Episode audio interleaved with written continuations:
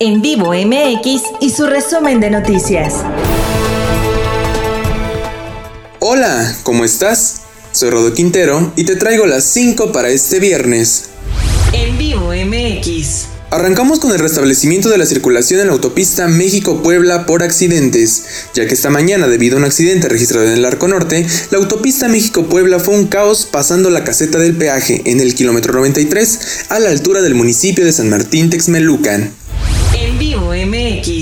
Y hablando sobre la evaluación del Congreso del Estado, aumentarán las penas por acoso sexual en el transporte público, porque el Congreso del Estado, en sesión ordinaria, recibió la propuesta de reforma al párrafo tercero del artículo 278 del Código Penal del Estado, con la intención de evitar el acoso sexual contra las mujeres en el transporte público, por lo que al responsable de hostigamiento en este espacio, la sanción que corresponda podrá aumentarse hasta el doble de lo señalado.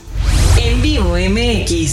Seguimos con la participación de la Policía Municipal en San Andrés Cholula, en Congreso Español en materia de seguridad, con el objetivo de fomentar la capacitación permanente en los cuerpos policiales y dar cumplimiento al compromiso de contar con una corporación eficiente. La Secretaría de Seguridad Pública y Protección Ciudadana de San Andrés Cholula participó en el primer Congreso Internacional Modelo de Protección para la Violencia de Género, Adolescentes, Familiar y Acoso Escolar. En vivo MX. Alerta en el país.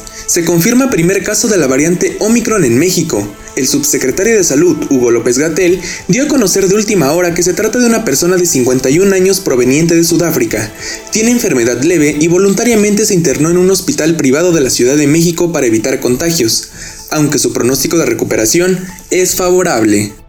En vivo MX. Finalmente, cerramos este resumen de noticias acerca de la policía de los Estados Unidos tras rodear a un sujeto armado en la sede de la ONU. El sospechoso no atendió las indicaciones que la policía de los Estados Unidos le estaba indicando y prosiguieron a emboscarlo afuera. Afortunadamente, no se reportaron mayores inconvenientes y cada quien continuó con sus labores del día. Con esto llegamos al final del resumen de noticias. Te invito a suscribirte a este podcast para que no te pierdas ninguno de nuestros episodios. Soy Rodo Quintero y puedes encontrar más información en nuestras redes sociales. Búscanos como en vivo MX y visita nuestro portal www.en-enmediovivo.mx. Hasta la próxima.